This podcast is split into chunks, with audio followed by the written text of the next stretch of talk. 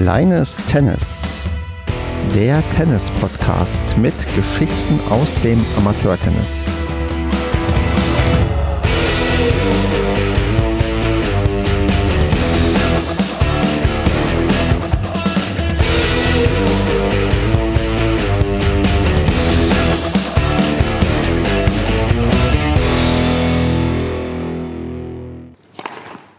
Kleines Tennis, wir sind in Staffel 2, Ausgabe Nummer 3. Mein Name ist Stefan und mit mir dabei ist heute die Maike, die ich ganz, ganz herzlich begrüße.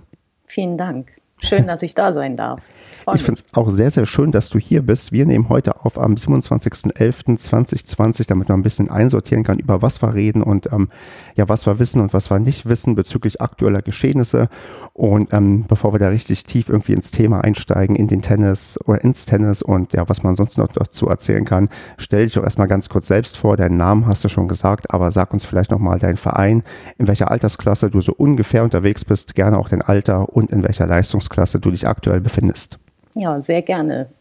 Also ich bin mittlerweile stolze 40. Das ist immer noch überraschend, das so auszusprechen. Und ähm, ja, es ist so.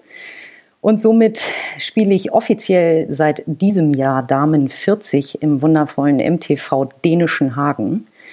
Und ähm, ja, das ist zwar mein aktueller Verein und gleichzeitig bin ich im TC Gettorf, weil wir eine Spielgemeinschaft haben und immer noch aktiv gemeldet im TC Molfsee, ist auch ein Kieler Tennisverein. Also äh, das war eine Reise in den letzten Jahren. Und äh, MTV Dänischen Hagen ist nun mal mein liebster Heimatverein sozusagen und in dem fühle ich mich sehr wohl und deswegen bin ich hauptsächlich dort gemeldet. Genau, ist noch die Leistungsklasse. Ach so, genau. Äh, ich glaube, es steht eine 12 in meinem Profil. Genau, das habe ich auch recherchiert. Inzwischen auch eine 12,1, da du den Motivationsaufschlag im Oktober angerechnet bekommen hast, wie wahrscheinlich ganz, ganz viele. Ja. Und ähm, das ist eine Leistungsklasse, die doch einigermaßen hoch mit dabei ist. Und da freue ich mich dann sehr, mal zu gucken, was du heute alles so drumherum erzählen kannst aus deiner Tenniskarriere. Und.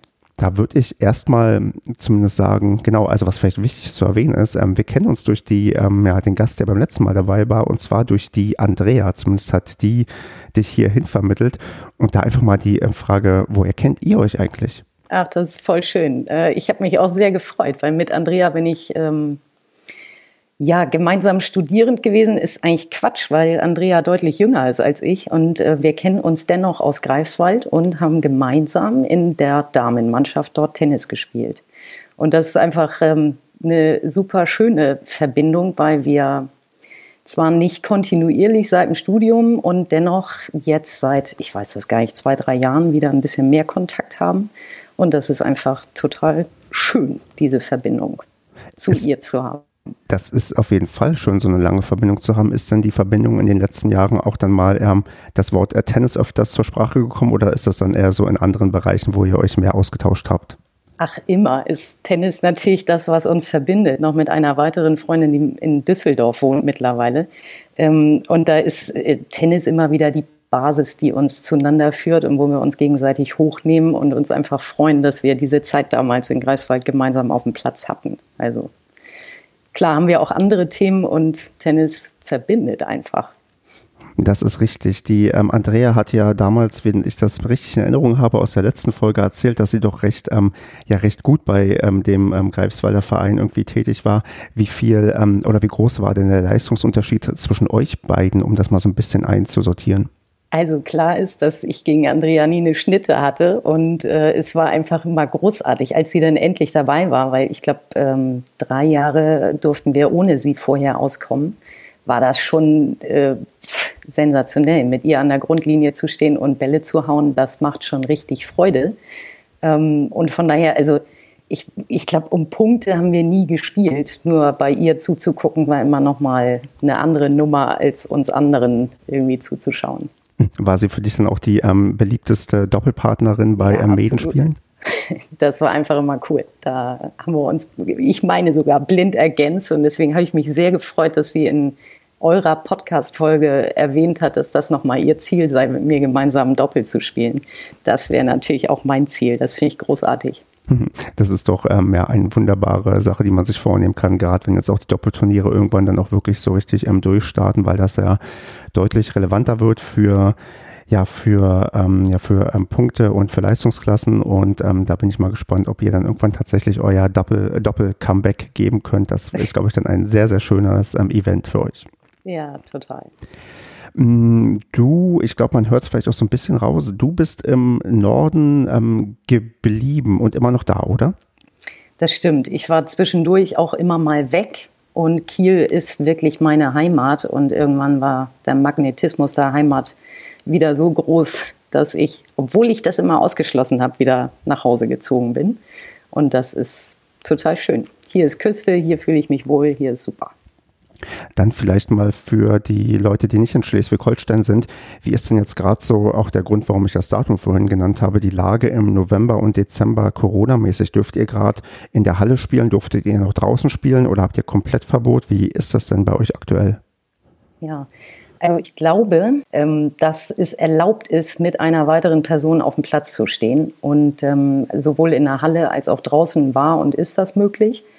Und äh, ich bin im Moment so ein bisschen raus, weil ich nächste Woche eine kleine Ellbogen-OP habe und deswegen gar nicht so richtig im aktiven Geschehen dabei bin.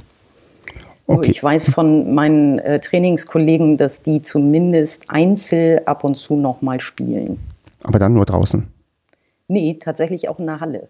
Ah weil das ist bei uns hier in NRW gerade aktuell nicht erlaubt. Da wird auch irgendwie geklagt, dass man irgendwie auch wieder in der Halle zumindest ähm, spielen kann, äh, zumindest einzeln, aber da weiß ich gar nicht, wie aussichtsreich das ist. Aber gut, dann seid ihr, gehört ihr zu den Bundesländern, wo ein bisschen mehr erlaubt ist als ja, ja bei uns. Das kann tatsächlich sein und ich weiß auch gar nicht, es ist auch möglich, dass das letzte Woche oder vorletzte schon wieder gekippt ist.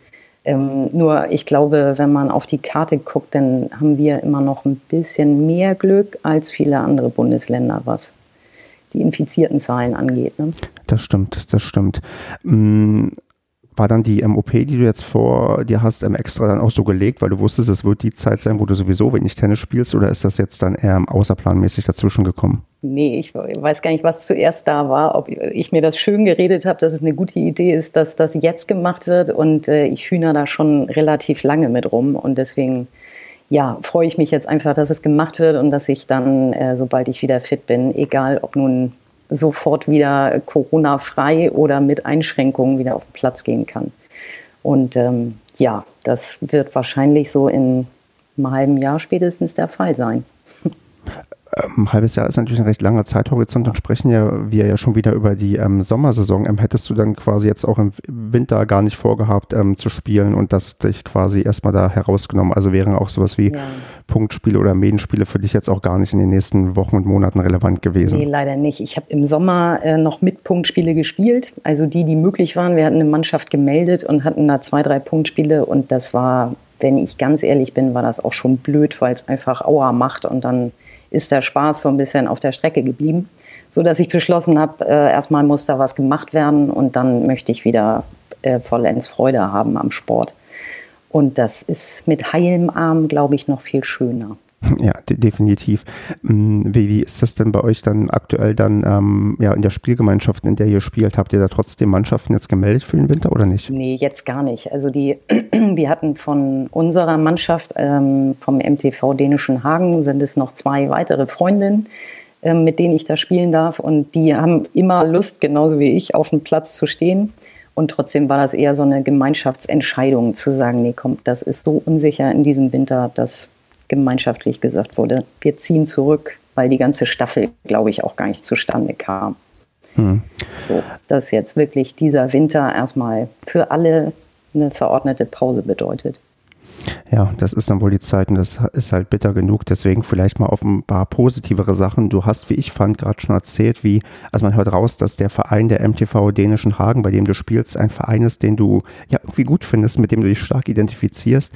Daher ähm, erzähl mal ein bisschen was zu dem Verein. Also was macht denn den Verein aus und äh, vor allem auch seit wann bist du denn da? Ja, also ich bin in dem Verein, glaube ich, seit 2015. Das war das Jahr, in dem ich wieder anfing, weil ich weiß, dass ihr auch schon viel oder du mit anderen Gesprächspartnern viel über Tennispausen geredet hat, habt. Und meine hörte dann 2015 äh, circa auf. Und da war ich auf der Suche nach einem netten Verein, wo es nicht nur ehrgeizig um den Sport geht, sondern wo tatsächlich Vereinsleben noch so ist, wie ich das von ganz früher kenne und immer sehr geliebt habe. Und dafür ist Dänischen Hagen einfach äh, ein Geschenk, weil da sind äh, vier Plätze, drei davon wirklich gut bespielbar. Der vierte ist äh, halt dann, wenn Not am Mann ist, nochmal da. Und es sind immer nette Menschen dort von allen Altersklassen, die einfach da sind und egal wer Punktspiel hat, den anderen äh, beklatschen und unterstützen, egal in welcher Leistungsklasse oder Spielklasse insgesamt. Und das ist einfach mit gemeinsamen Grillen und nochmal ein Schnack zwischendurch ein total schönes Miteinander. Und deswegen mag ich das sehr da. War das ein Zufallsfund oder wusstest du gleich, worauf du dich einlässt, als du da Mitglied geworden bist? Also tatsächlich habe ich mich ein bisschen rangezeckt. Das ist wie früher, weil mein Bruder das schon mal vorgemacht hat und der da irgendwie, ich glaube, durch alte Fußball-Connections ähm, noch so ein paar Jungs kannte, mit denen er eine gute Zeit da in Dänischen Hagen hat. Und irgendwann sagte er, Mensch, Maike, äh, findest du nicht auch, dass du lang genug jetzt pausiert hast? Und äh, Dänischen Hagen wäre doch auch was für dich, da sind nette Mädchen. Ja, und so habe ich mich dann mal vorgestellt und ganz vorsichtig äh, rangetastet und war ab sofort äh, integriert. Und das war echt schön. Das ging sehr schnell. Ähm, bist du denn da auch, ähm, wenn du jetzt die letzten Jahre, du bist ja dann auch schon fünf Jahre da, ähm, kriegt der Verein auch so öfters quasi ähm, Zuwachs von Leuten, die dann ja den finden und für sympathisch befinden? Oder ist da auch in der Gegend dann eine recht starke Konkurrenzsituation, dass man ja überhaupt kreativ sein muss, damit man auch noch ein paar Leute in den Verein bekommt, weil es ja einige Tennisvereine gibt, die dann doch eher stagnieren mit den Mitgliederzahlen oder auch, wo die tatsächlich sogar runtergehen? Ja, ich glaube, das ist wirklich ein, also ganz häufig ein schmaler Grad. Ne? Wir stellen fest, dass wir, ähm, weil Dänischen Hagen jetzt nicht mitten in Kiel ist, sondern eher am Stadtrand, da wohnen viele junge Familien, sodass wir bei Nachwuchs wirklich relativ wenig Probleme haben. Da wird eine ganz tolle Jugendarbeit geleistet. Nur klar ist, wenn wir da hingucken bei Altersklassen Damen, also Damen und Herren haben wir quasi gar nicht weil da äh, überhaupt kein, kein Markt ist für dänischen Hagen. Und das kann ich auch nachvollziehen, weil wenn ich jetzt mir vorstelle, ich wäre 18, 19, dann glaube ich, gibt es aufregendere Vereine. Und ähm, so ab Damen 30, 40 äh, sind wir halt so ein klassischer, äh, es ist nett bei uns, komm rein, trinken ein Glas Prosecco und zwischendurch spielen wir auch noch ein bisschen Tennis. Und das funktioniert echt gut, auch mal mit Zuwächsen, Menschen, die neu anfangen mit Tennis spielen oder die eben auch lange eine Pause gemacht haben. Da ist also schon, schon eine Menge los, finde ich. Hm. Weißt du, wie viele Mitglieder ihr gerade habt? Ja, ich glaube, aktiv sind das, und lass mich nicht lügen, 200 tatsächlich. Also was ich schon eine ganze Menge finde ne? für so einen kleinen Verein. Mhm. Und ähm, könnt ihr auch noch Sachen bieten wie eine Halle oder so, damit ihr auch ähm, im Winter spielen könnt? Oder wie macht ihr das dann ähm, normalerweise? Oder erklärt sich dadurch vielleicht sogar die Spielvereinigung mit dem TC Gethoff? Ja, also wahrscheinlich und im Winter, das ist leider so. Das ist ja manchmal kurios, dass Vereinsleben dann zwischen April und Oktober stattfindet und dann verliert sich das so ein bisschen. Ne? Das heißt, da mhm. werden dann nochmal die Punktspieltermine weitergegeben, sodass man gegenseitig weiß, wer wann wo in welcher Halle spielt. Nur wir haben keine eigene Halle und daher äh, ist da jedes, jedes Team seines eigenen Glückes Schmied. Ah, okay, das heißt, ähm, es gibt sogar Teams, die dann in anderen Hallen spielen, bei Heimspielen als ähm, ihr. Genau, richtig. Das variiert komplett einmal durch den ganzen Verein. Ah, verstehe. Ja, das ist, ähm, du sprichst eigentlich ganz gut mal eine Sache an, die ich noch gar nicht so vielleicht auf dem Schirm bisher hatte, die mal auch besprochen werden sollte.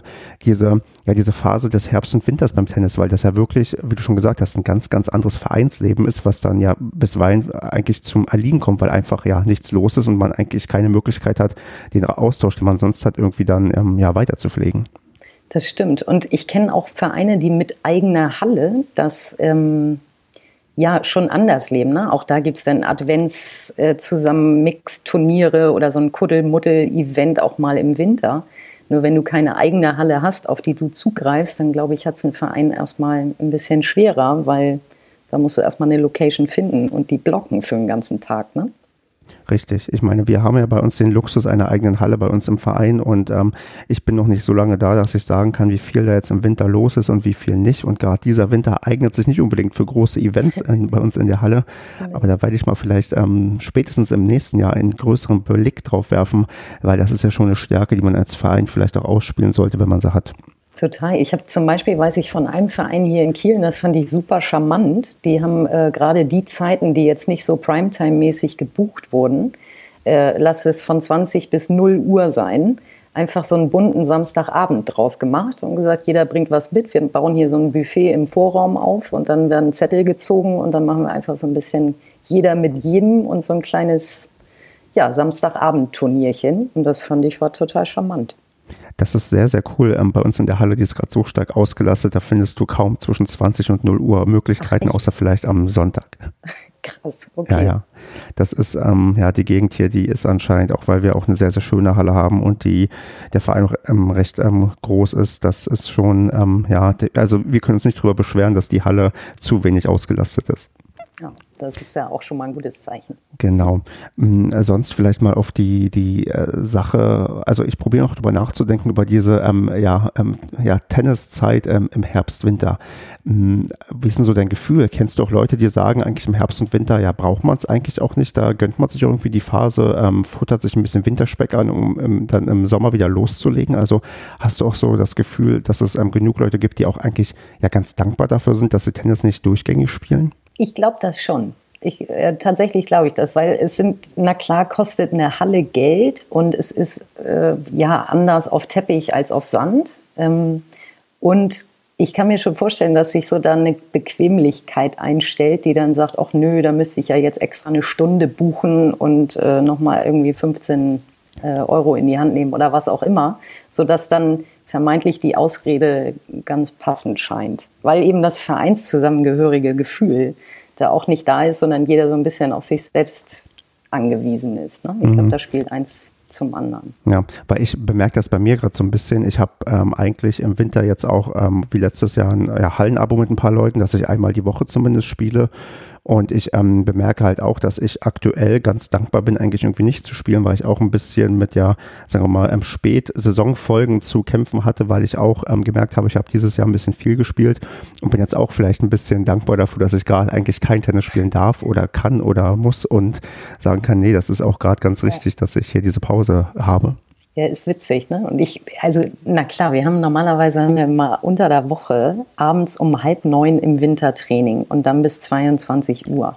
Und ich kann das schon verstehen, weil die Couch schon auch echt eine Anziehungskraft dann ausübt, wenn das draußen schon dunkel ist. Dann nochmal zu sagen, ich fahre jetzt nochmal 20 Minuten, um mich da komplett zu verausgaben. Äh, das ist schon nochmal ein anderer Angang, als zu wissen, die Sonne scheint und es ist schön draußen und mhm. so. Ja. Vielleicht ist es aber auch ein Grund, warum es dann auch im Jahr Ende April, Anfang Mai so richtig Spaß macht, wieder Tennis zu spielen, weil dann die ähm, schlimme Zeit vorbei ist und man endlich wieder ähm, loslegen kann. Das stimmt. Ja, dann ähm, willst du noch was zu deinem Verein sagen? Also gibt es noch irgendwie, ich habe jetzt mal, ich wusste tatsächlich nämlich nicht, bei welchem Verein du tatsächlich so stammmäßig dabei bist und habe mich hier so halb auf den Falschen vorbereitet. Deswegen ähm, ja nochmal die Frage, gibt es noch was, was man zum MTV Dänischen Hagen loswerden muss oder wollen wir so ein bisschen dann mal ähm, den Fokus auf dich und deine Tenniskarriere legen? Wie du magst. Also äh, zu Dänischen Hagen, der ist wirklich so klein und muckelig, dass da wahrscheinlich so viel mehr mir jetzt ad hoc nicht zu einfallen würde. Ja, doch eine Standardfrage fällt mir noch ein. Ähm, ja. Gibt es da eine Gastronomie bei euch? Nee. Also wir sind die Gastronomie. Wir haben äh, das äh, kleine, niedliche Heim ein bisschen modernisiert und mal einen neuen Anstrich und einen neuen Tresen da vor zwei Jahren reingezimmert. Ähm, und ansonsten kochen wir da abends unsere Nudeln oder machen den Grill an oder was auch immer. Also es ist eine Möglichkeit da zum Kochen und ansonsten bewirten wir uns da schön selbst. Hast du denn mal in einem Verein gespielt, wo auch ähm, eine Gastronomie mit dabei war? Ähm, nee. So mhm. richtig äh, war das nie Thema. Das war mal größer und mal kleiner, nur es war nie eine integrierte Gastronomie dabei.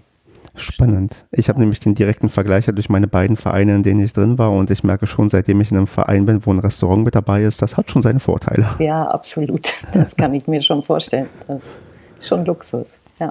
Genau.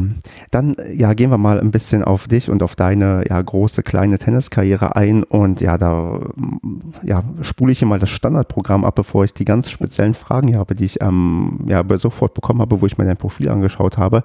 Aber erstmal so, Maike, wie hast du denn mit dem Tennis angefangen? Wer hat dich denn zu diesem wunderschönen Sport gebracht? Ja, äh, da habe ich tatsächlich heute Morgen drüber nachgedacht. Und ähm, meine Familie war Tennis begeistert. Und so ähnlich wie Andrea das äh, erzählt hat, war es bei mir auch. Mein Vater, der war so äh, komplett Tennis verrückt und hat auch recht spät damit angefangen, sodass er meinen Bruder und mich angesteckt hat. Und mein Bruder ist drei Jahre älter als ich so dass der mit allen Sportarten vor mir anfing und ich natürlich, weil ich also ein Riesenfan von meinem Bruder war und bin, immer das tun wollte, was er gemacht hat und so bin ich auch zum Tennis gekommen.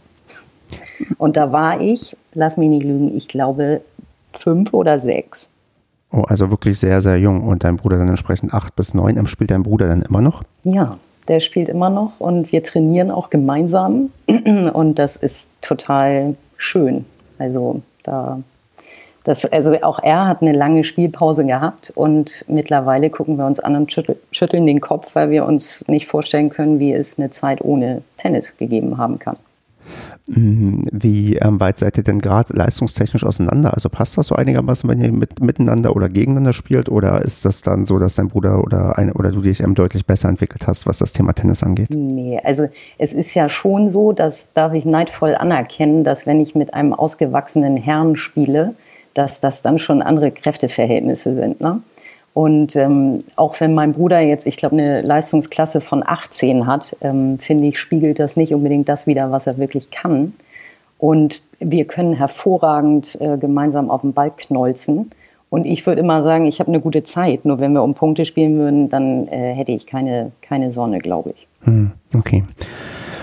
Dann, okay, dann habt ihr quasi angefangen, so, so Mitte der 80er Jahre und ja, wie, wie hieß denn dein allererster Verein? Weißt du das noch? Ja, na klar, das ist der Stadtteil, in dem ich jetzt hier wieder wohne. Das ist der Suchsdorfer Sportverein äh, hier in Kiel. Und das war, äh, das war eine unfassbar, unfassbar riesige Zeit. Das erinnere ich tatsächlich nur sehr klar, auch wenn ich noch recht klein war weil da waren acht Plätze, da war riesen Highlife mit Konfetti, weil Tennis zu der Zeit, ich meine, das war Boris und Steffi Zeit, da ging da richtig die Luzi ab, ne? Und da war wirklich was los mit keinen Platz bekommen, weil alles immer ausreserviert war und äh, mit Anstellen und Warten und äh, ja, unfassbar viel, viel Tennis überall. Und wie oft durftest du dann spielen? Also war das dann wirklich so, dass du nur ein bis zweimal die Woche quasi auf dem Platz konntest in deiner Jugend und Kindheit, weil die Plätze so stark ausgelastet waren? Ja, ich habe ähm, relativ schnell auch ähm, über Vereinstraining hinaus, das war, ich weiß gar nicht, da war ich vielleicht sieben oder acht, wo ich zum ersten Mal irgendwie zum, äh, ich weiß das gar nicht, Kreistraining oder so geladen wurde. Ich glaube, Turniere gingen dann erst so 89 los. Das weiß ich auch noch, weil da habe ich noch einen, einen, wundervollen Pokal, den ich äh, manchmal äh, entstaube und feststelle, um Gottes Willen, wie lange ist das denn her? Nur es ging schon relativ zügig auch los, dass ich nicht nur Vereinstraining hatte, sondern auch dann Kreisbezirks- oder auch mal Landestraining. Und somit waren äh, mal freizeitmäßig mit jemandem spielen in Suchsdorf auch gar nicht so richtig mehr drin, weil die Woche schon voll war. Also ging es bei dir auch quasi recht früh damit los, dass man erkannt hat, dass da zumindest ein förderungswürdiges ähm, Talent auf dem Platz steht? Ja, offenbar. ja. Ich weiß gar nicht, wie das äh, gekommen ist. Das äh, war ja, also meine Eltern haben das nie aktiv forciert, dass das Kind da jetzt irgendwie leistungsmäßig was werden muss, Gott sei Dank. Und von daher äh, war das einfach, ich hatte so viel Spaß daran, an sämtlichen nicht nur Tennis, sondern ich habe äh, als Sechsjähriger auch noch Fußball gespielt und somit war das einfach, die waren die gleichen Jungs und Mädels dann da irgendwie zusammen und haben im Laufe der Jahre dann die für sie passende Sportart da entdeckt. Und das war bei mir eben Tennis. Und ähm, wann bist du dem Fußball abgeschworen? Also wie lange hat das gedauert, dass du das parallel ähm, gemacht hast? Ja, ich glaube, das muss auch so sein, dass ich 8, 9 gewesen war, wo dann irgendwann die Frage kam, so jetzt musst du dich mal entscheiden, weil beides kannst du eben nicht in der Intensität spielen.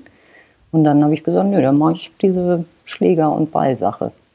Und ähm, bist du retroperspektiv mit dieser Entscheidung zufrieden oder gibt es so vielleicht ein Szenario, wo du denkst, Mensch, vielleicht wäre Fußball doch gar nicht die schlechtere Wahl gewesen? Ich äh, fühle mich da genau richtig. Ich finde äh, ich find das immer toll. Ich freue mich äh, heute, dass Frauenfußball irgendwie einen anderen Stellenwert äh, hat, als damals gehabt hatte.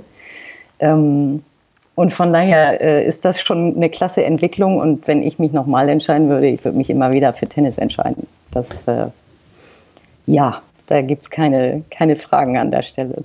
Ich meine, das ist natürlich die selbstverständlich richtige Antwort. Allerdings habe ich irgendwie im Kopf, ich habe irgendwann mal ein Interview gelesen oder war es vielleicht auch in einem Podcast gehört, wo ein Profispieler gefragt wurde. Und das war, glaube ich, genau die gleiche Richtung. Fußball, Tennis hatte er die Wahl und hat sich für Tennis entschieden.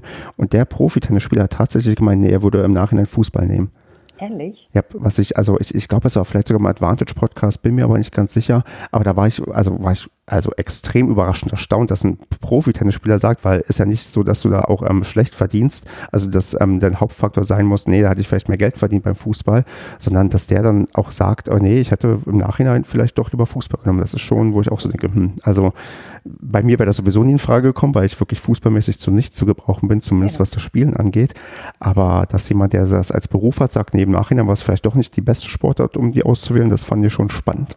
Krass, äh, vor allem, weil da ja, also wenn ich mache ja irgendetwas oder vor allem Sport ja nur, wenn die Leidenschaft da tatsächlich hinter ist. Ne? Mhm. Und dann, ähm, nee, das kann ich mir auch nicht vorstellen. Und spannend. Vielleicht ist das äh, die Struktur, dass das Gras auf der anderen Seite häufig grüner ist. Ne? das mag durchaus sein, dass man dann lieber das hat, ähm, was man eigentlich nicht haben kann und dann denkt, das wäre viel besser und man ja, sieht vielleicht auch nicht die Sachen, die da nachteilig mit einhergehen. Denn das ist ja das Schöne beim Tennis, äh, macht man sich tendenziell, ja gut, als Profi wahrscheinlich auch kaputt, aber man kann das so lange spielen bis ins hohe Alter und das ist eigentlich eine positive Eigenschaft für eine Sportart. Ich glaube halt nur, dass es echt stressig ist, wenn du zu den Top 100 und somit Geld verdienen möchtest dann ist das, glaube ich, schon auch ein harter Weg. Ne? Und mhm. da ist bei Fußball möglicherweise ein bisschen leichter, weil du auch schon in der dritten Liga ein bisschen Geld verdienst. Ne? Hm, das wird wahrscheinlich so sein. Bist du denn heute auch noch dem Fußball zugeneigt? Ich meine, mit Kiel hast du um die Ecke auch zumindest einen Zweitligaverein, den man ähm, sich manchmal anschauen kann, oder fällt das eher so ein bisschen weg? Nee, also das äh, wäre jetzt zu viel, wenn ich sagen würde, es interessiert mich. Ich finde das nicht so lästig. Also ich weiß, es gibt da viele Frauen, die sagen, um Gottes Willen Fußball. Ich gucke mir das schon an, wenn es läuft. Und es ist jetzt nicht so, dass ich irgendwie Fan in eine Richtung bin. Hm. Nee. Ja, die Zeit nehme ich mir tatsächlich noch in meinem anderen Podcast als Fußballfan aktiv zu sein, aber ich verstehe auch jeden, der ähm, ja, Kapazität noch woanders irgendwie. Was war das? War das Braunschweig? Oder? Gottes Willen, den, der SC Paderborn ist es. Oh, Entschuldigung, das war ja völlig daneben. Okay. Nee, mit Braunschweig habe ich nur die ähm, Assoziation, als ich mal auswärts in einem Spiel war, da hat sich im Gästeblock irgendein Fan völlig entkleidet und ich weiß ehrlich gesagt nicht warum. okay, wir werden es nie erfahren. Nee, also ich, ich glaube, ich konnte herausfinden, wer das ist, aber das ist dann vielleicht mal Thema für den anderen Podcast. okay. Ja, dann, ähm, du hast gerade schon so, ähm, ich, wie ich fand, sehr für den ähm, Suchsdorfer SV geschwärmt und gemeint, ähm, du bist auch in die Nähe dort ähm, wieder gezogen. Warum bist du denn eigentlich nicht da wieder Mitglied geworden? Ja, also ich mag den Verein immer noch, weil es mein erster und mein, ja, Heimatverbundenheit, die ganze Familie war oder ist da Mitglied gewesen und das ist natürlich immer besonders. Nur ich glaube, dass sich die Zeiten so verändert haben, dass ich was anderes suche, als was diesen Verein ausmacht. Denn der ist nicht nur recht groß, sondern auch äh, super erfolgreich. Das heißt, da gibt es eine Herrenmannschaft, die in der zweiten Bundesliga spielt, was ja im Normalfall eher dafür sprechen sollte, dass ich mich da äh, wieder mit ranzecke. Und das ist ja eine andere Welt. Das ist nicht mehr der Verein, wo ich sagen würde, hier äh, kennt jeder jeden und freut sich, dass der andere da ist, sondern hier geht es wirklich um mehr ehrgeizige Ziele. Ich war äh, ein paar Mal zum Zugucken da und da weiß die eine Mannschaft gefühlt nicht, wann die andere Punktspiel hat und es ist auch nicht so richtig relevant, wie es bei den anderen steht. Und das ist einfach nicht mehr mein, mein Gefühl von, wie ich meine Freizeit verbringen möchte. Hm, verstehe. Ähm, Gibt es denn noch ähm, Leute, die du ja trotzdem kennst, die noch da sind und da ähm, spielen, vielleicht auch noch aus deiner Kindheit und Jugend oder haben die sich dann auch alle mit der Zeit quasi woanders hin verloren? Nee, da gibt es tatsächlich noch einige. Also von meinen alten Mädels aus der Damenmannschaft, da ist, glaube ich, keine mehr da. Und ich habe ansonsten, weil ich da auch ein paar Menschen neu kennengelernt habe, wieder ähm, zwischendurch mal mit einer Bekannten gespielt, die ähm, ja auch erst dahin gezogen ist. Und wenn ich dann mal auf der Anlage bin, dann erkenne ich schon echt viele Gesichter, die ich vor ja, 30 Jahren da wahrgenommen habe. Also die Generation, die ist da schon, schon auch noch mitgewachsen. Und ich glaube, bei den Herren gibt es da auch immer noch einen, einen festen Stamm, der immer noch da ist. Erkennt man dich dann auch noch wieder? Ja, ich glaube schon. Wie, wie lange warst du denn da bei dem Suchsdorfer SV? Ich glaube, ich habe aufgehört, da war ich 16. Also das heißt, 10, 11 Jahre war ich da. Ja. Und aufgehört heißt dann auch tatsächlich mit Pause aufgehört oder ist das dann erstmal ein Bruch zu einem anderen Verein gewesen, den du mit 15, 16 nee, vorgenommen ich, hast? Äh, ich weiß gar nicht warum. Ich hatte so, ich hatte wirklich, und das tut mir weh, das auszusprechen, ich hatte irgendwann die Schnauze voll von Tennis, weil es zu viel war. Und ähm, ich hatte immer tolle Trainer und ich hatte aber auch sehr ambitionierte Trainer. Und gerade mein, mein Vereinstrainer, bei dem ich damals war, der hat mich schon auch ordentlich gezwiebelt. Und irgendwann weiß ich noch, da war ich dann in der Pubertät und habe dann geguckt, irgendwie, was meine Freunde machen. Und da habe ich gesagt, nee, komm, irgendwann ist dann auch mal Feierabend. Ich möchte auch mal mit äh, Leuten feiern gehen und nicht immer nur sagen, ich habe morgen ein Turnier oder irgendwas und habe dann gesagt, ich kann nur ganz aufhören, weil reduzieren bringt es irgendwie gerade nichts. Weil das hätte ich jetzt gefragt, die naheliegende Idee wäre ja vielleicht gewesen, einfach nur weniger zu machen, aber das war für dich quasi damals keine Option. Nee, also da war wirklich, ich äh, fühle das heute noch, da war so ein Widerstand, dass ich mich nicht aufs Fahrrad setzen mochte und zum Training fahren sondern das war immer so, äh, nee, es, es, wurde zum Kampf. Und dann habe ich gesagt, nee, dann ist das wohl der Moment jetzt mal zu sagen, nö, dann lassen wir das. Mm, so retroperspektiv gäbe es da vielleicht einen ja, Anlassmoment oder wo das hätte sich anders entwickeln können, weil zum Beispiel, ich weiß nicht, Trainer sensibilisier sensibilisiert wären, da irgendwie gegenzusteuern und zu merken, hm, irgendwie, die braucht mehr, mehr Freiraum oder weniger Training, damit die weiter im Tennissport erhalten bleibt. Also meinst du, wenn man zum Beispiel mit, ähm, keine Ahnung, wo du 12, 13 warst, gesagt hätte, okay, vielleicht braucht die einfach ein bisschen ähm, weniger, damit sie sich wohlfühlt und hierauf Bock hat, damit sie auch langfristig uns irgendwie erhalten bleibt? Oder ähm, war das ähm, so ein, ist das ein Standard vorgezeichneter Weg, dass wenn man irgendwas ähm, ja voll gerne macht und viel zu viel macht, dass man irgendwann an den Punkt vielleicht einfach gezwungenermaßen kommt, wo man ähm, aufhören muss? Nee, ich bin komplett bei deiner ersten Aussage, weil das, wenn ich da heute hingucke, dann wäre da, glaube ich, schon eine Menge mehr mit mir gegangen, um mich beim Sport zu halten. Und genau das, was du sagst, dieses Drumherum und nicht nur technisch besser werden oder aufs nächste Turnier vorbereitet zu werden, sondern gerade mal äh, den Menschen im Gesamtkonzept zu sehen, glaube ich, hätte und wenn ich mir angucke, was mit den jungen Mädels heute ähm, passiert, tut auch heute noch dem einen oder anderen Trainer, glaube ich, ganz gut, das noch ein bisschen größer zu spielen. Hm. Hast du das denn auch für dich tatsächlich, also bevor dieser radikale Cut quasi gekommen ist, auch schon die Jahre davor gemerkt, dass sich da so dieser Widerstand aufbaut? Oder war das dann auch wirklich dann eher so, es kam von einem auf dem anderen Tag, dass du gemerkt hast, nee, irgendwie, das ist es hier nicht mehr? Nee, das war tatsächlich ein Prozess. Ich erinnere mich, dass ich auch Einzeltraining hatte und dass ich da manchmal mit Bauchschmerzen hin bin, weil ähm, ich wusste, das hat wenig mit Spaß zu tun. Und das ist halt so schade, ne? wenn der, der schönste Sport der Welt auf einmal keinen Spaß mehr macht, weil es nur noch um gut sein oder besser werden äh, geht, dann ist das einfach traurig. Und da glaube ich, äh, ja, das wäre anders. Also hätte ich mir damals, konnte ich es mir anders nicht vorstellen, weil da hätte ich ja nie formulieren können, Mensch, kümmere dich doch mal um äh, meine Motivation, sondern da wusste ich einfach nur, Tennis ist dann irgendwann doof.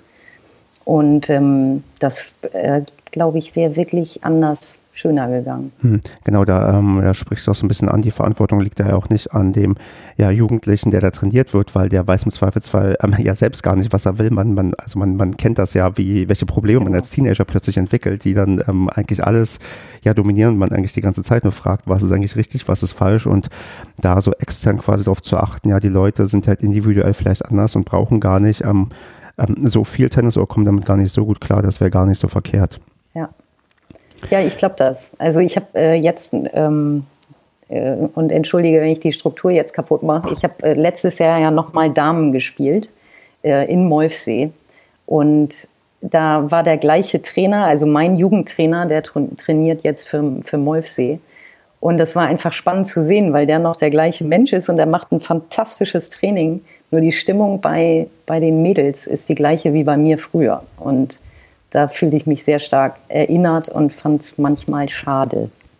Hm, das ist, glaube ich, ähm, gut nachzuvollziehen.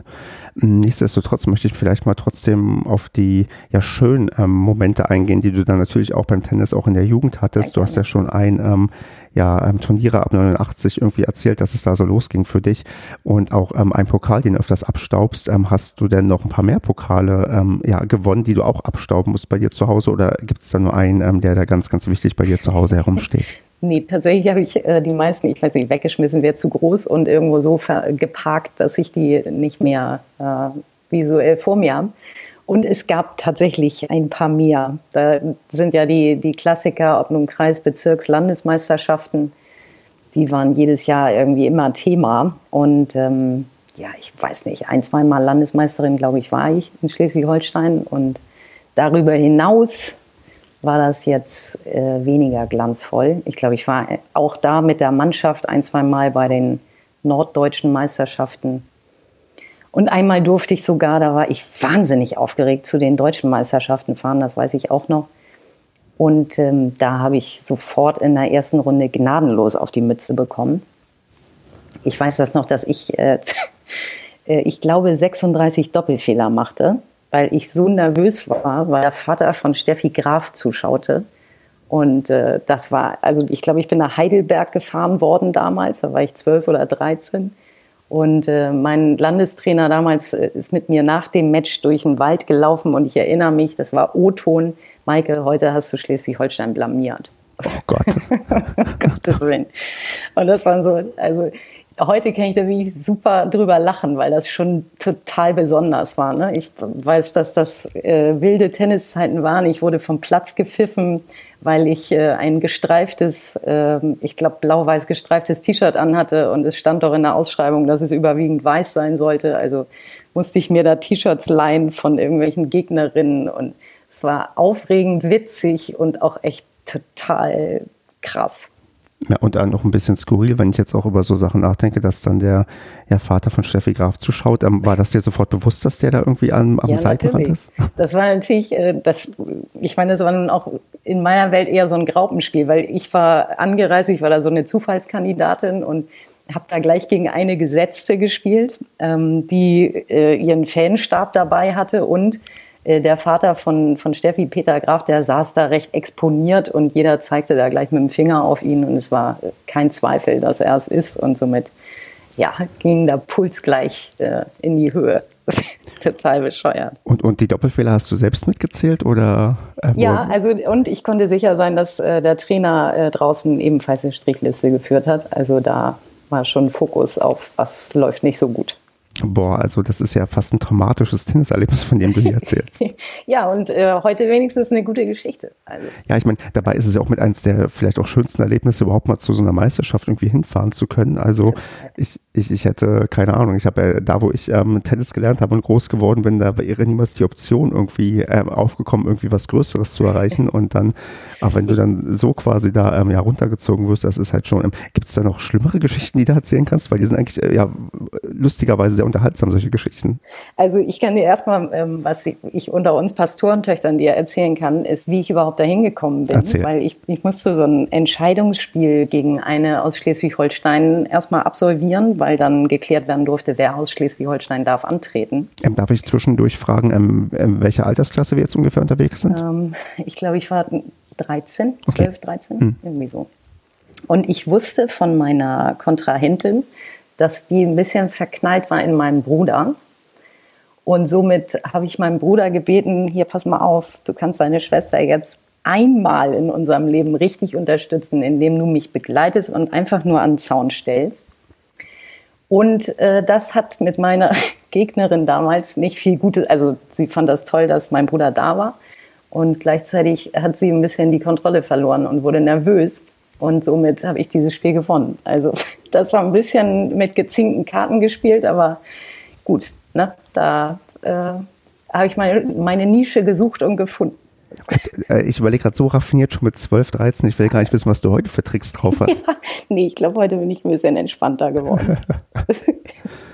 Mhm. Ja, ein, ein weiteres Highlight, das hat nichts mit meinem aktiven Tennis zu tun, sondern als ich acht war, und das ist wirklich meine allerschönste Tennisgeschichte, da war ein ähm, Showkampf in Kiel äh, zwischen Boris Becker und Stefan Edberg.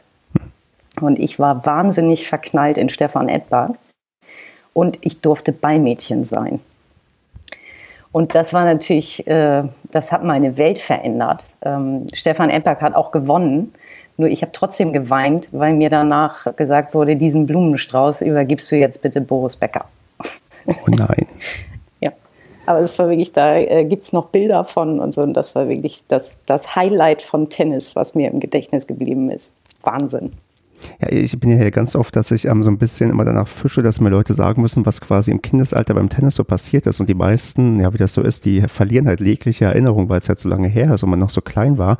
Ja. Aber schön, dass ich jetzt mal so eine Geschichte höre von ähm, ja, der kleinen Maike, die sich sehr gut daran erinnern kann, wie sie ja, Stefan Edberg keinen Blumenstrauß geben durfte. ja, äh, vor allem, weil das die Bilder natürlich, Mensch, wieso guckst du denn da so traurig? Ich sage, ja, ich habe geweint. Ich war verliebt in jemand anderen. Und dann kam der blöde Boris.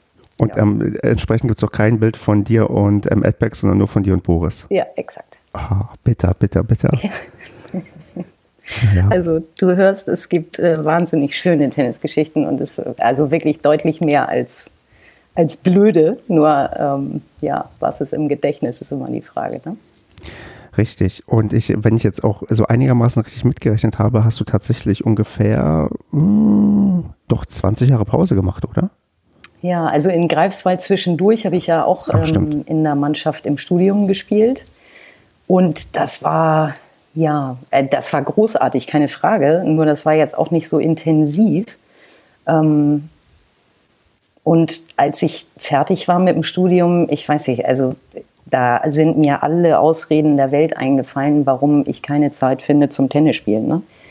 Dass, äh, da, als ich anfing mit dem Arbeitsleben, da habe ich mir immer gesagt, nee, wann sollst du denn noch Tennis spielen? Und das geht ja gar nicht.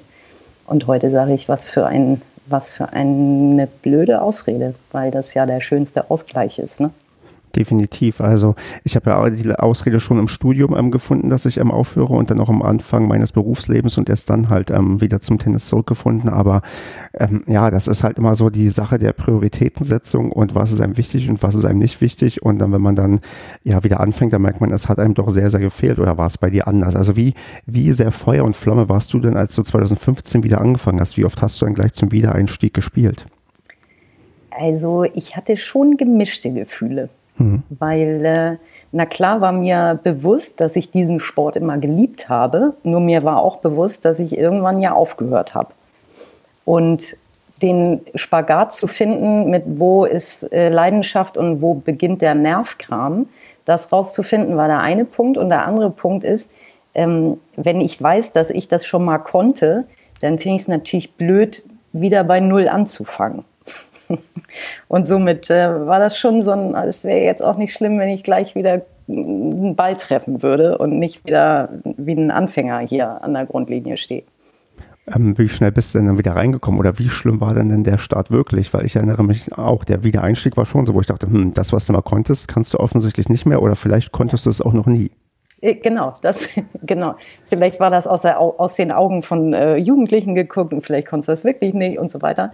Also die äh, gleichen Szenarien, die hatte ich auch in meiner Rübe. Und wenn ich da hingucke, das war schon von Anfang an wieder mit Spaß. Und na klar, dauerte das ein paar Stunden, bis ich wieder im Schlag war.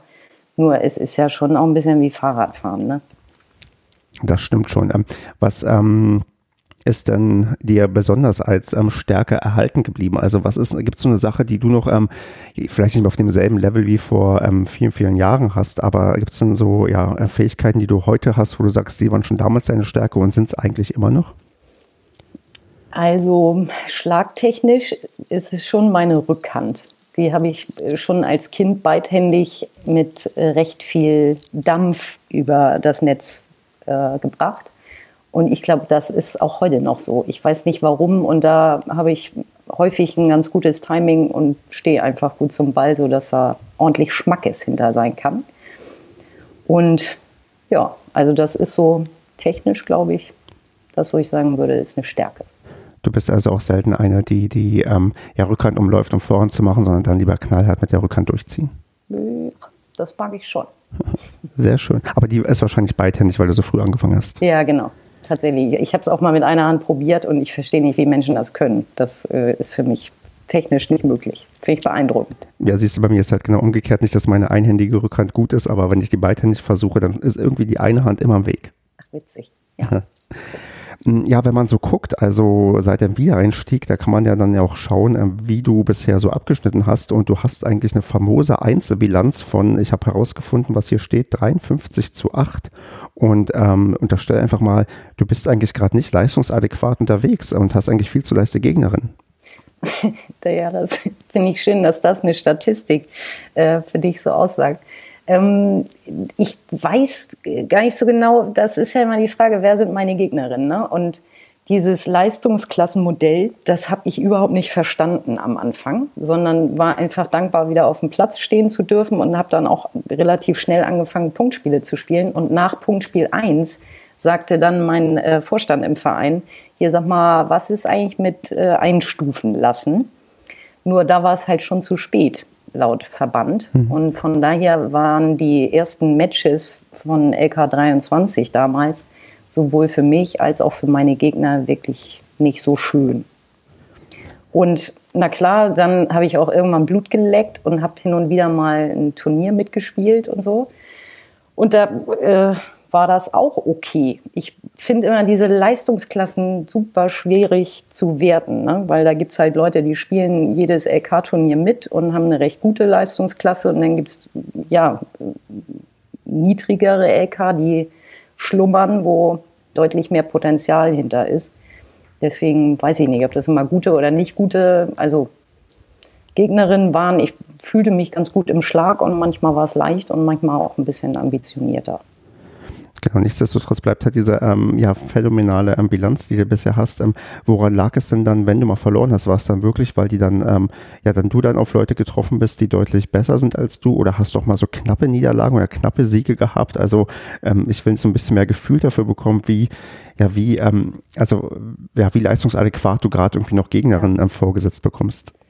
Also ich glaube, da wo ich meine äh, Niederlagenbilanz auf jeden Fall nach oben gepeitscht habe, war in der Saison, als ich bei den Damen mitspielte. Denn die haben mir nochmal richtig Grenzen aufgezeigt. So, und da habe ich auch echt zügig von 14-Jährigen nochmal richtig auf die Mütze bekommen. Und da habe ich auch manchmal richtig hoch verloren. So. Mhm. Woran lag das, ist jetzt die Frage. Also erstens, ich war völlig geplättet, wenn eine 14-Jährige da mit so viel Schmackes äh, spielt. Das macht mich auch heute noch fertig, wenn ich darüber nachdenke. Und zweitens ähm, sind die konditionell mir viel mehr überlegen, weil ich vorrangig eins bin, nämlich stinkend faul. Und ähm, deswegen war das einfach mal ein Ausprobieren, viel Lachen und äh, auch viel Lernen, was ich nicht mehr tun sollte, nämlich mich messen mit 30 Jahre Jüngeren. Das heißt, du bist quasi jetzt auch, wenn du auch auf die Damen 40 jetzt umgestiegen bist, da wo du ähm, für dich auch hingehörst, wo es dir auch am meisten Spaß macht. Ja, ich glaube schon. Also ich gestehe, das ist manchmal nicht so leicht, ne? die richtige Mannschaft zu finden, die leistungstechnisch mit mir in einem Pool mitschwimmt oder eben eine Mannschaft zu finden, wo ich einfach super gerne bin, mit Freundinnen äh, spiele und es einfach liebe, das zwischen, zwischen Einzel und Doppel da ein bisschen rumzukaspern. Und deswegen habe ich für den Moment erstmal in Kauf genommen, dass ich in einer Mannschaft spiele, wo ich vielleicht spielerisch ein bisschen besser bin und der Spaß am Drumherum einfach deutlich mehr überwiegt.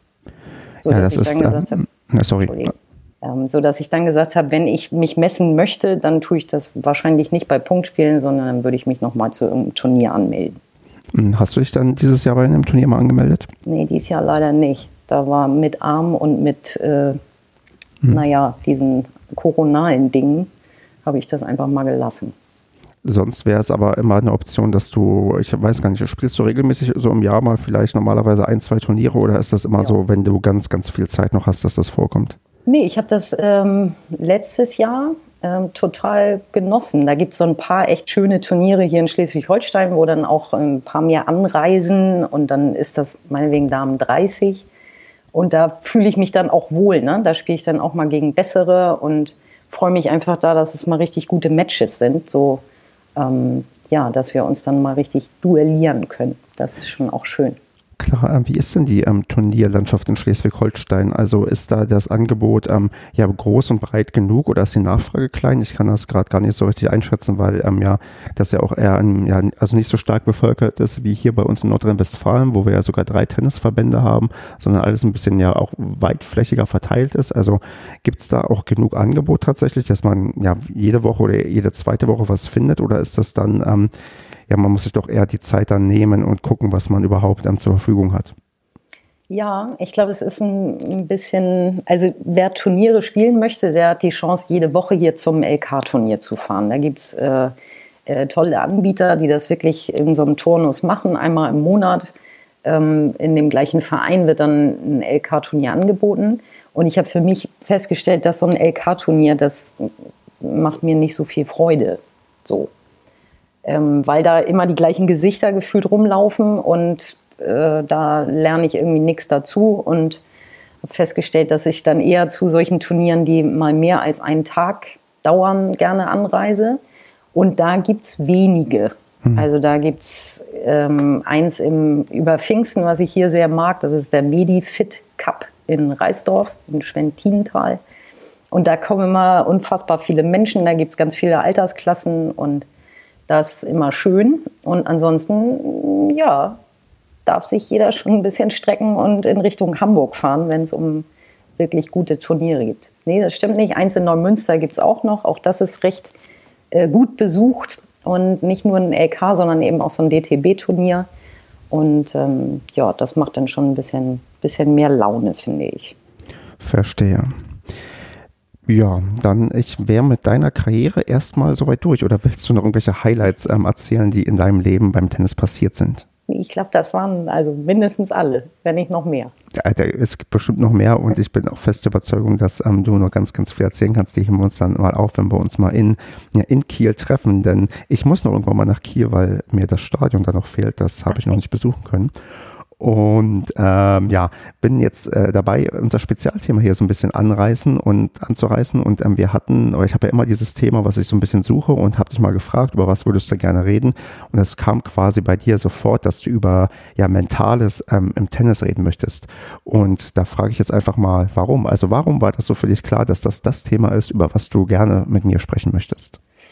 Ja, das ist eine gute Frage. Ich finde, ähm, Tennis spielen können ja echt viele Leute. Ne? Und ähm, wenn ich mich so umgucke und egal, ob das nun eine Kreisklassensituation ist oder auch bei Landesliga oder noch höher, Nordliga oder sonst was, dann ähm, geht es, wenn es wirklich ums Eingemachte geht, nicht immer nur um irgendwelche Technik und spiel doch mal einen Slice oder hast du schon mal einen äh, Topspin an die Linie, sondern das geht vorrangig, dass Menschen sich selber im Weg stehen. Und das kenne ich von mir genauso gut wie von den, ja, eigentlich allen anderen, die ich auf dem Platz bisher sehen konnte. Und deswegen habe ich irgendwann äh, festgestellt, gerade auch aus den Erinnerungen von Jugendzeiten, warum ich aufgehört habe, das war ja nicht technisch Tennis äh, das Problem, sondern eher, dass Herz oder Rübe gesagt haben, äh, ist nicht mehr dein Sport. Und Bist da glaube ich einfach, dass, entschuldige, dass äh, der mentale Part eine mindestens so große Rolle spielt wie die Tennistechnik. Hast du dich denn damit auch dann ähm, näher beschäftigt und kannst dich jetzt irgendwie auch ähm, ja, auf gewisse Art und Weise sehr qualifiziert zu dem Thema äußern? die, also sehr qualifiziert weiß ich nicht. Ich kann nur sagen, ähm, was für mich und äh, manchmal auch für andere dann funktioniert.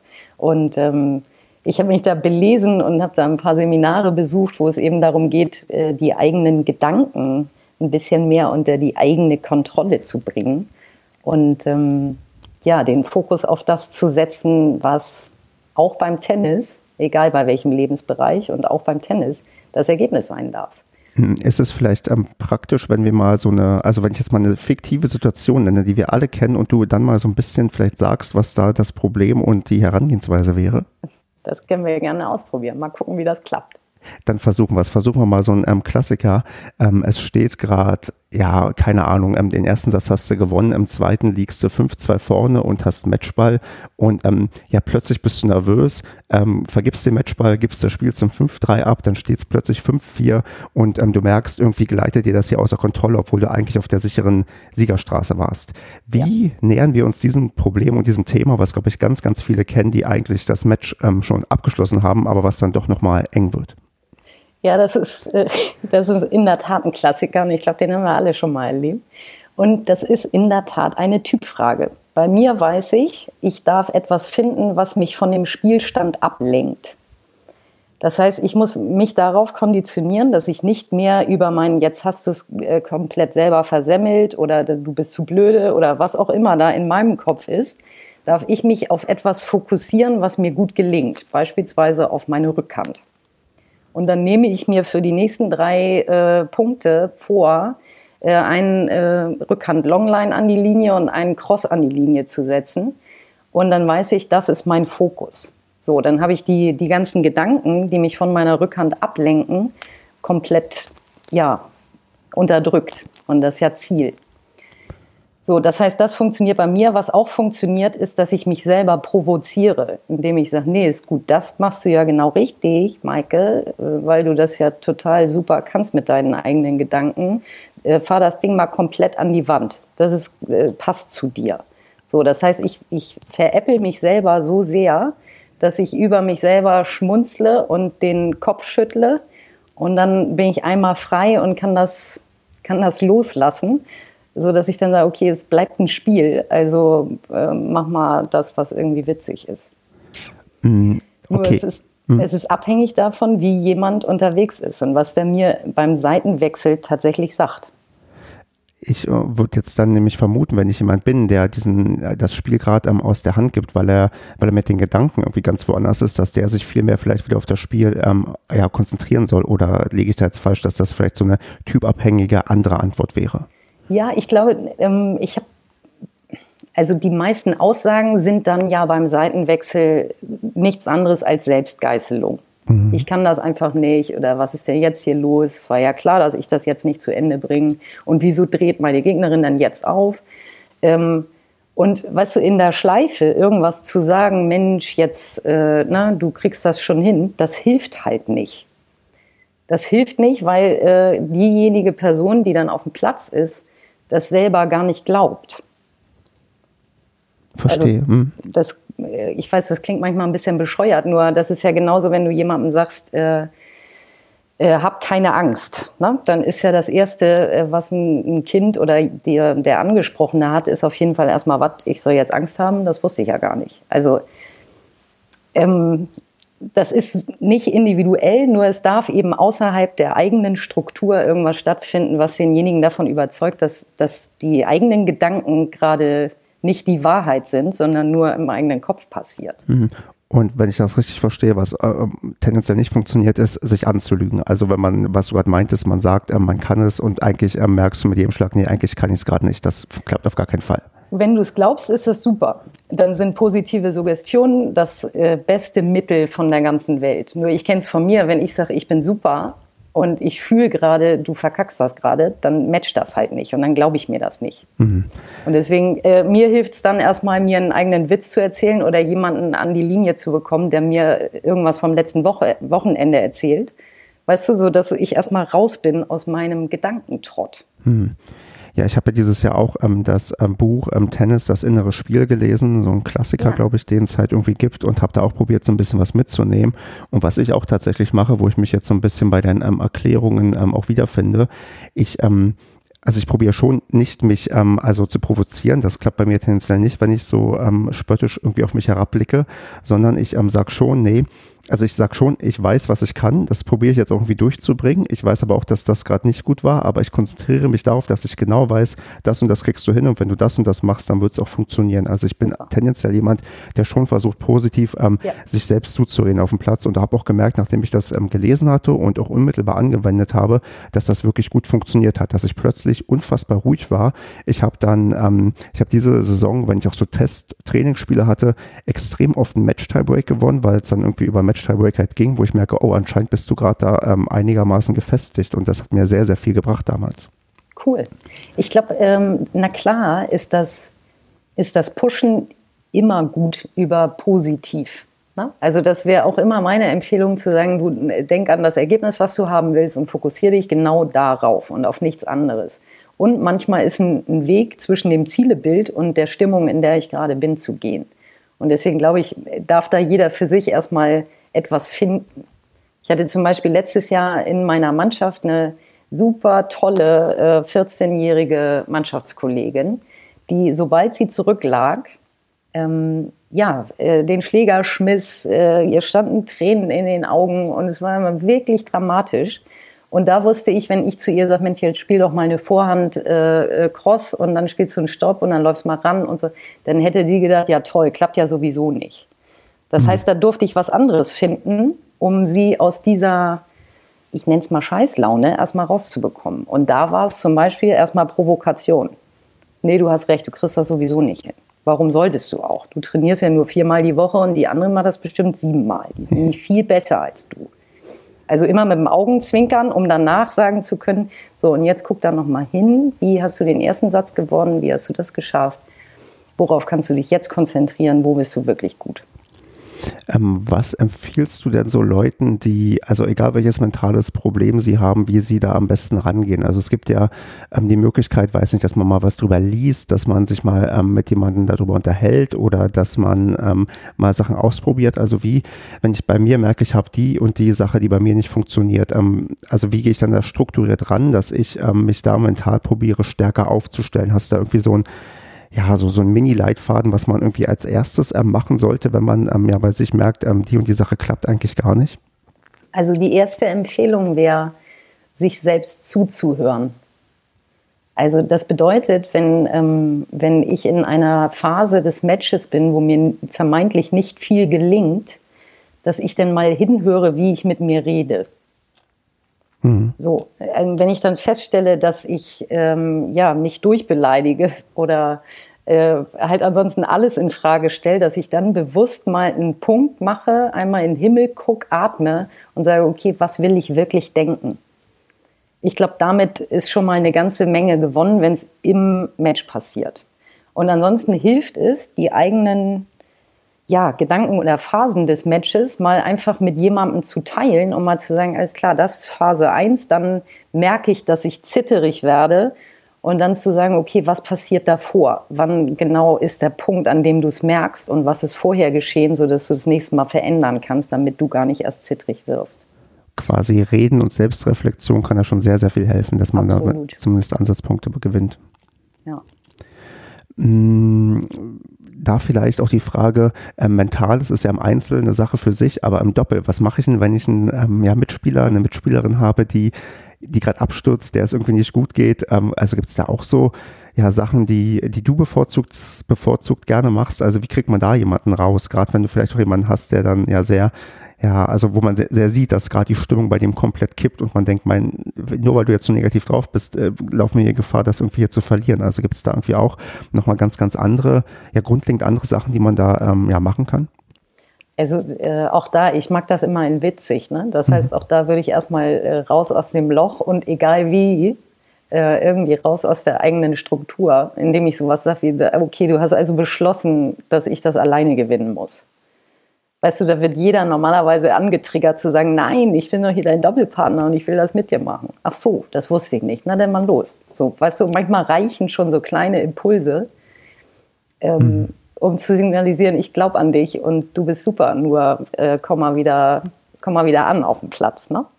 Das ist so ein bisschen das Gegenteil von dem, wenn man sagt, man muss den äh, Rhythmus vom Gegner brechen, damit er natürlich schlechter spielt, möchtest du quasi den Rhythmus von deinem Mitspieler brechen, damit er wieder besser spielt. Richtig, genau.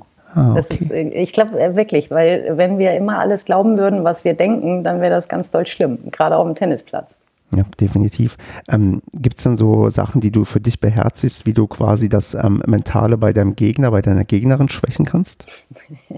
Das, das wäre ja schon auch Manipulation. Ne? Und ja, da wissen wir, da bist du Ex Experte, ja, seitdem genau. du ähm, 13 Jahre alt bist. genau, das klingt gemein. Und na klar kann ich auch meine Gegnerin, ähm, kann ich auch, ähm, egal wen in, aus der Damenzeit, kann ich dann in der Pause fragen, wie gut äh, es gerade mit Latein läuft.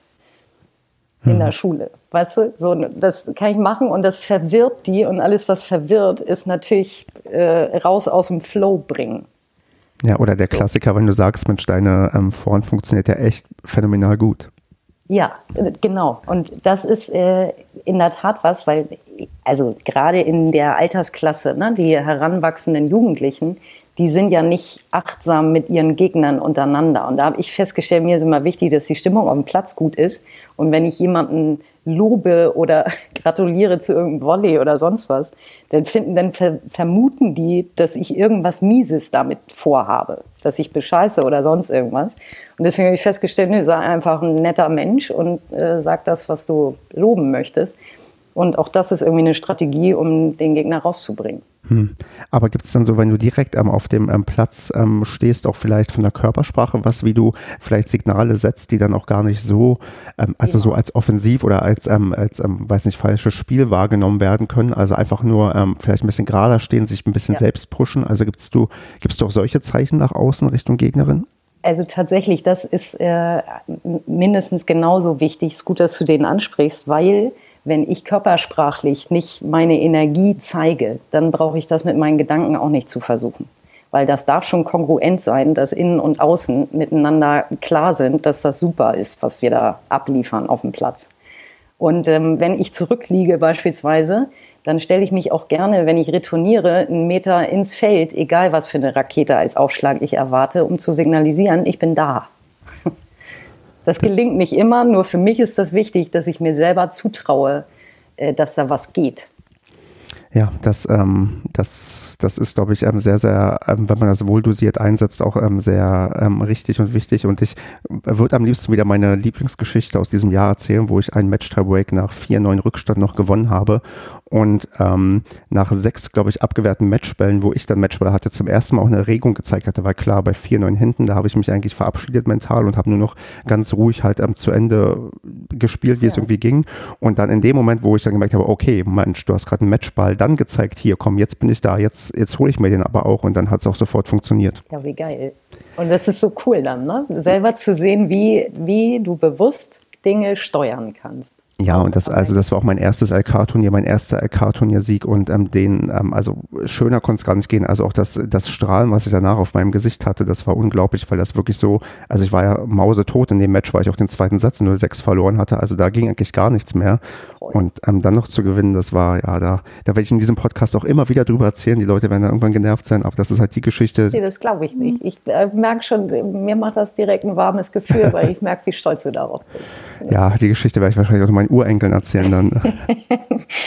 Siehst du, jeder hat äh, so seine Geschichte. Ich erzähle, dass ich weinend vor Boris Becker stand und du von deinem Match-Tiebreak. Das darf Stimmt. so sein. Genau, solche man, diese Geschichten sind ja auch erlaubt, die man immer wieder gerne erzählt. Hast du eigentlich genau. recht. Super, Maike. Hast du noch ähm, was Mentales, was du uns auf den Weg mitgeben möchtest? Ähm, ja, egal wie schlecht es steht, ähm, glaub daran, dass du das immer verändern kannst. Und ich glaube, da bin ich ein bisschen widersprüchlich zu so mancher Literatur, weil so wie ich das wahrnehme, steht viel in Büchern, kümmere dich um das Spiel deines Gegners und versuch den zu lesen und so weiter und so fort. Und da habe ich ähm, ja ein bisschen gebraucht, nur für mich spielt er so nicht, weil wenn ich mich immer abhängig mache von dem Spiel des Gegners, dann verliere ich mich aus den Augen. Und ich glaube, in vielen Fällen konzentriere dich auf dich und mach dir bewusst, was du super kannst. Und dann brauchst du dich nicht mit Lesen des Spiels deines Gegners zu beschäftigen. Das nehme ich dann für dieses Spezialthema mal als Schlusswort mit und würde dann ganz entspannt zu entweder oder und den Vervollständigungssätzen überleiten. Gerne. Dann fangen wir an mit entweder oder ähm, einen Klassiker Aufschlag oder Rückschlag. Rückschlag. Dann ähm, zweite Frage, reden oder schweigen beim Einspielen? Schweigen das passt vielleicht ein bisschen zu dem, was du gerade gesagt hast, ähm, damit man nicht, ähm, weil das ist, glaube ich, auch, wenn Leute viel erzählen, das ist auch so ein bisschen manchmal psychologische Kriegsführung. Ja, ich glaube auch. Dann dritte Frage, knapp oder deutlich verlieren? Oh, der ist schwierig. Und knapp ist schon irgendwie, fühlt sich in dem Moment blöder an, oder dann weiß ich, äh, da war was drin. Also knapp. Ich würde mich spontan auch schwer mit der Frage tun. Ich wüsste es gar nicht, was ich jetzt hier sagen ja, würde tatsächlich. Weil klar verlieren ist natürlich so, ich hatte keine Chance, nur das Match, das macht ja wenig Spaß. Also knapp verlieren, da habe ich wenigstens Freude gehabt. Ja, es gibt aber auch deutliche ähm, Niederlagen, die auch Spaß machen können. Ja? Okay. Ja, wenn du von jemandem irgendwie, also ich hatte hier doch mal eine zu Gast, die durfte doch gegen Karina ähm, Witthöft ähm, spielen und hat da gnadenlos verloren in der Regionalliga und ähm, das hat, glaube ich, trotzdem Spaß gemacht. Ach, okay, ja, das glaube ich. So verstehe ich den. Mhm. Also wenn du vielleicht eine, einen legendären Spieler aus deinem ähm, ja, Verband hast, dann ist das auch mal nett, deutlich zu verlieren. ja, alles gut. Also ich hätte einige auf der Liste, wo ich gerne mal verlieren würde. okay. Gut, dann noch die zwei Vervollständigungssätze. Aus einer Niederlage nehme ich mit Doppelpunkt.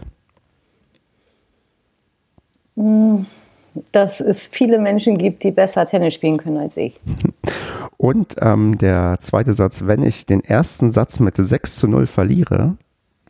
Dann freue ich mich auf den zweiten, weil dann kann es nur besser werden. Das ist doch wahr. Hast du denn ähm, mal 6-0, 6-0 verloren? Äh, bestimmt. Und bestimmt nicht nur einmal. Aber so in den letzten Jahren, kannst du dich daran erinnern, zufällig? Nee, kann ich nicht. Ich habe es das leider auch nicht recherchiert, weil ähm, ich weiß nur, dass ich die letzten, oder dieses Jahr nicht einmal 6-0, 6-0 verloren habe. Wenn, dann war es immer ein 6-0, 6-1 oder 6-1, 6-0. Und das ist auch ganz nett, wenn man nicht so ja. gnadenlos komplett abgeschossen wird. Ja, den verstehe ich. Das empfinde ich auch so. Gut, Maike, ich wäre mit meiner Liste am Ende und gebe dir natürlich nochmal die Chance, für die große, kleine Tenniswelt irgendwas zu sagen, was du schon immer mal in der Podcast-Welt loswerden wolltest. Was klingt jetzt so groß. Ja, das ist auch mal sehr übertrieben hier einmal ausgesagt. Das ist eigentlich nur so die Chance nochmal ein Schlusswort ähm, deinerseits. Das hat mir sehr viel Freude gemacht, Stefan. Und ich äh, sage vielen herzlichen Dank, dass ich bei dir sein durfte. Das kann ich nur zurückgeben. Mir hat das auch sehr, sehr viel Spaß gemacht, mit dir zu unterhalten. Ähm, liebe Grüße geht nochmal, gehen nochmal raus an die Andrea, die uns beide hier zusammengebracht hat. Und dann, wenn ich mal in Kiel bin und das sollte irgendwann passieren, wenn ich nochmal mir ein Spiel des SC Paderborn da anschauen darf, dann ähm, müssen wir auf jeden Fall versuchen, Tennis zu spielen. Das machen wir auf jeden Fall und möglicherweise bin ich mir einen Holstein-Kiel-Schal um und gehe auch nochmal ins Stadion. Ja, aber ich bin an Tennis im Gästebuch, dann können wir nicht gemeinsam gucken. Okay. In diesem Sinne ähm, an alle da draußen, ja, ähm, passt auf euch auf, habt eine gute Zeit und ja, bis zum nächsten Mal. Mach's gut, Maike. Mach's gut, Stefan. Tschüss. Ciao. Das war Kleines Tennis. Auf der Website kleinestennis.de findet ihr die Links zum Abonnieren und ihr erfahrt, wie man mich am besten erreichen kann.